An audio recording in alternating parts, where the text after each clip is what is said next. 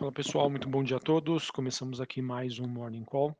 Nesta quinta-feira, dia 2 de fevereiro, eu sou o Felipe Vilegas, estrategista de ações da Genial Investimentos.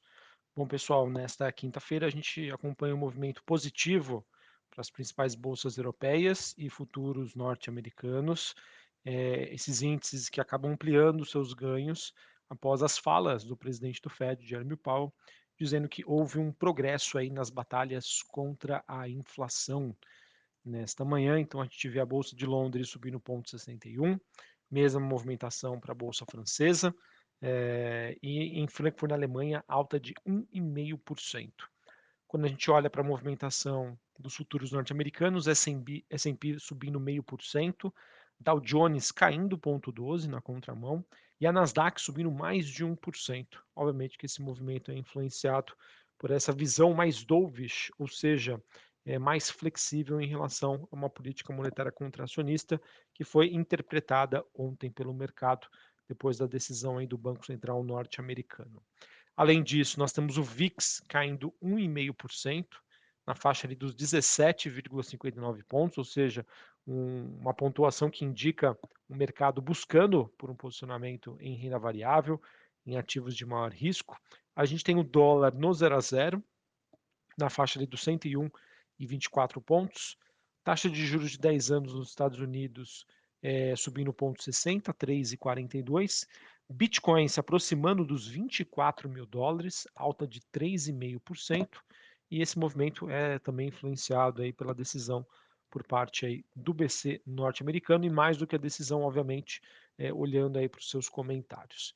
Assim, pessoal, falando um pouquinho ainda sobre é, essa decisão de política monetária nos Estados Unidos, os comentários de Powell mostraram que, abre aspas, né, o processo de desinflação começou e isso fez com que o mercado interpretasse como uma sugestão que o ciclo de aperto mais agressivo está começando aí a, a reduzir o ritmo de alta dos preços. É, e obviamente que a, a, interpretação foi de que o Fed está se aproximando assim de cortar as suas taxas de juros lá nos Estados Unidos, é, levando em consideração que o mercado enxerga que as condições econômicas é, que a gente vem acompanhando podem indicar, né, os dados, né, que a gente vem sendo sinalizados pela economia nos Estados Unidos de enfraquecimento, pode abrir espaço para o Banco Central norte-americano antecipar esse movimento de queda. Maravilha? Então, basicamente foi isso que eu tinha para passar para vocês em relação à decisão de ontem.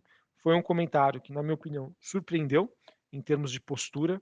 Eu acreditava que o Fed poderia sempre atuar como um contraponto, já que nós tínhamos uma uma sinalização aí de um mercado mais frouxo, né, de, em termos de condições financeiras, mas não, tá? A interpretação foi de que é, existe espaço para começar a reduzir juros em 2023 e isso está muito correlacionado aí com os dados econômicos mais favoráveis de enfraquecimento da economia, de inflação cedendo, por mais que a gente acompanhe aí é, o mercado de trabalho ainda resiliente. O que poderia então, pessoal, atrapalhar nesse sentimento do mercado? Se a gente começar a ver nos próximos meses taxas de inflação vindo piores do que as expectativas. E isso poderia, sem sombra de dúvida, minar esse sentimento de confiança do investidor com base aí nesses, nessa postura e nos dados que vêm sendo divulgados recentemente. Beleza? Ontem a gente teve a divulgação é, do FONC, Comitê de Política Monetária dos Estados Unidos, e hoje é a vez do Banco Central Europeu e do Banco Central Inglês, Ambos devem elevar a taxa de juros em 0,5%, e obviamente que a atenção do mercado vai estar focada em qualquer pista né, sobre o que deve acontecer nas próximas reuniões. Além disso, pessoal, hoje a gente vai ter a divulgação nos Estados Unidos de pedidos de seguro-desemprego, é, pedidos às, às, fábricas e de bens duráveis. E lembrando tá, que amanhã, sexta-feira, é dia de payroll, dados sobre o mercado de trabalho nos Estados Unidos, que sempre trazem aquele é, ambiente aí de bastante volatilidade. E hoje, pessoal, após o fechamento do mercado, a gente vai ter a Alphabet, a, a Apple e a Amazon, ambas divulgando aí os seus números referentes ao quarto trimestre de 2022, mercado que também segue acompanhando os resultados corporativos, afinal, qual é o impacto que as empresas estão sofrendo diante aí desse cenário de juros mais altos. Falando em resultados corporativos, a gente teve ontem a controladora do Facebook, né, a Meta, ela que teve uma movimentação bastante positiva das suas ações, já que as receitas vieram acima das expectativas. E então isso ajudou aí a melhorar esse otimismo em relação aos resultados corporativos que, na verdade, vinham de uma semana um pouco mais negativa, já que na semana passada a Microsoft, dentre outras, acabaram decepcionando. Beleza? Sobre as commodities, pessoal, a gente tem nesta manhã o petróleo né, com uma leve alta de 0,24, 76 dólares o barril. É, o contrato Brent, que é o contrato negociado é, em Londres, praticamente no 0 a 0, 83 dólares o barril. Mercado que ainda segue, né? Um olho na China, o outro na decisão aí da OPEP+, e aguardando pistas, né, sobre um aumento ou não da demanda de petróleo. Tá? Petróleo que segue bastante volátil, mas ao mesmo tempo né, que o investidor ainda está otimista com o processo de reabertura da China, os estoques que são divulgados não param de crescer. Então isso acaba fazendo com que a commodity fique, digamos, estacionada ali nessa faixa dos 75 dólares o barril, no caso aí do contrato negociado em Nova York, e 82, 83 dólares para o contrato negociado em Londres. Sobre os metais industriais, a gente tem o cobre subindo 0,5%, o níquel caindo 1,5%, e o minério de ferro na China tendo mais um dia de queda, o terceiro consecutivo. E isso, obviamente, que acaba é, advindo aí uh, da sinalização de que os estoques de aço na China estão, estão persistentemente altos, o que pode sugerir aí uma certa frustração diante das expectativas da recuperação da demanda de aço após o feriado aí do Ano Novo Lunar Chinês. É aquilo, pessoal, que eu venho comentando com vocês, que inclusive fez com que a gente reduzisse a nossa exposição em mineradoras e siderúrgicas, olhando para as carteiras recomendadas. A gente acredita na tese de reabertura da economia chinesa, mas que isso está atrelado a um, um aumento da mobilidade social. Demanda por alimentos, né, serviços, é, passeios, entre outros. Então, isso aumenta o consumo de alimentos e combustíveis. Não necessariamente, né? Isso vai aumentar uma demanda por imóveis. Como a gente teve o mercado nos últimos meses especulando esse processo de reabertura, tudo subiu na minha opinião, eu vejo que abre espaço aí para alguma correção, com o mercado fazendo as suas reponderações sobre os reais efeitos da reabertura da economia chinesa. Beleza? É, então, pessoal, sobre o noticiário internacional, era isso que eu tinha para comentar com vocês.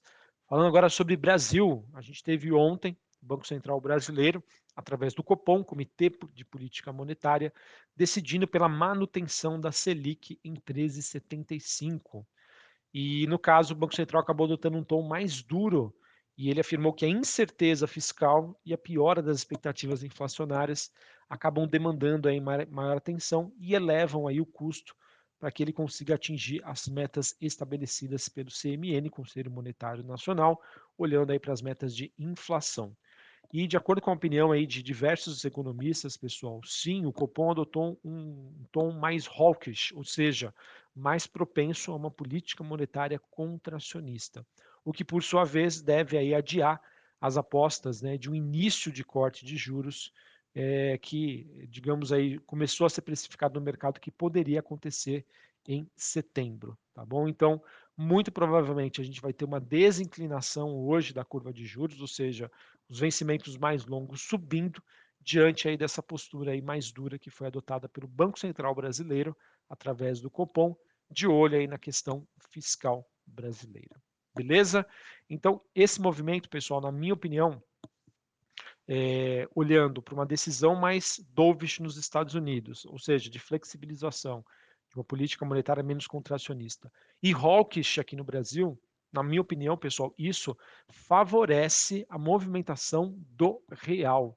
Tá? Então, diferentemente do que eu tinha uma visão um pouco mais neutra, é, até, até, na verdade, até ontem, até depois da, dessa decisão, em que nós tínhamos é, a situação na China favorecendo o real, né? É, a situação, digamos, mais dovish nos Estados Unidos, uh, fazendo, fazendo com que o real também se fortaleça ante, o dólar. E agora entra uma nova variável, tá? que é a questão envolvendo uma postura mais dura por parte do nosso Banco Central, mantendo a Selic em nível mais alto por mais tempo e isso vai beneficiar o que nós chamamos de carry trade, ou seja, eu tomo um dinheiro emprestado num país né, que tem uma taxa de juros menor para investir num país que tem uma taxa de juros maior, que é o caso aqui do Brasil. Tá? Até ontem, pessoal, eu vejo que existia uma, uma balança equilibrada. De um lado, né, o cenário externo benigno para o real, do lado interno, um, a situação fiscal pressionando para cima. Agora não, pessoal, a gente tem um fator Banco Central Brasileiro com tom mais alto. Eu vejo que isso deve favorecer numa baixa do dólar. Beleza? Bom, além disso, pessoal, ontem a gente teve a, a eleição na Câmara né, e no Senado, em que nós tivemos Arthur Lira reeleito como presidente da Câmara, com 464 votos, recorde aí de votação, e o Senado reelegendo aí Rodrigo Pacheco como presidente, em que a votação aí foi por 49 votos a 32, uma votação de, ligeiramente apertada, tá?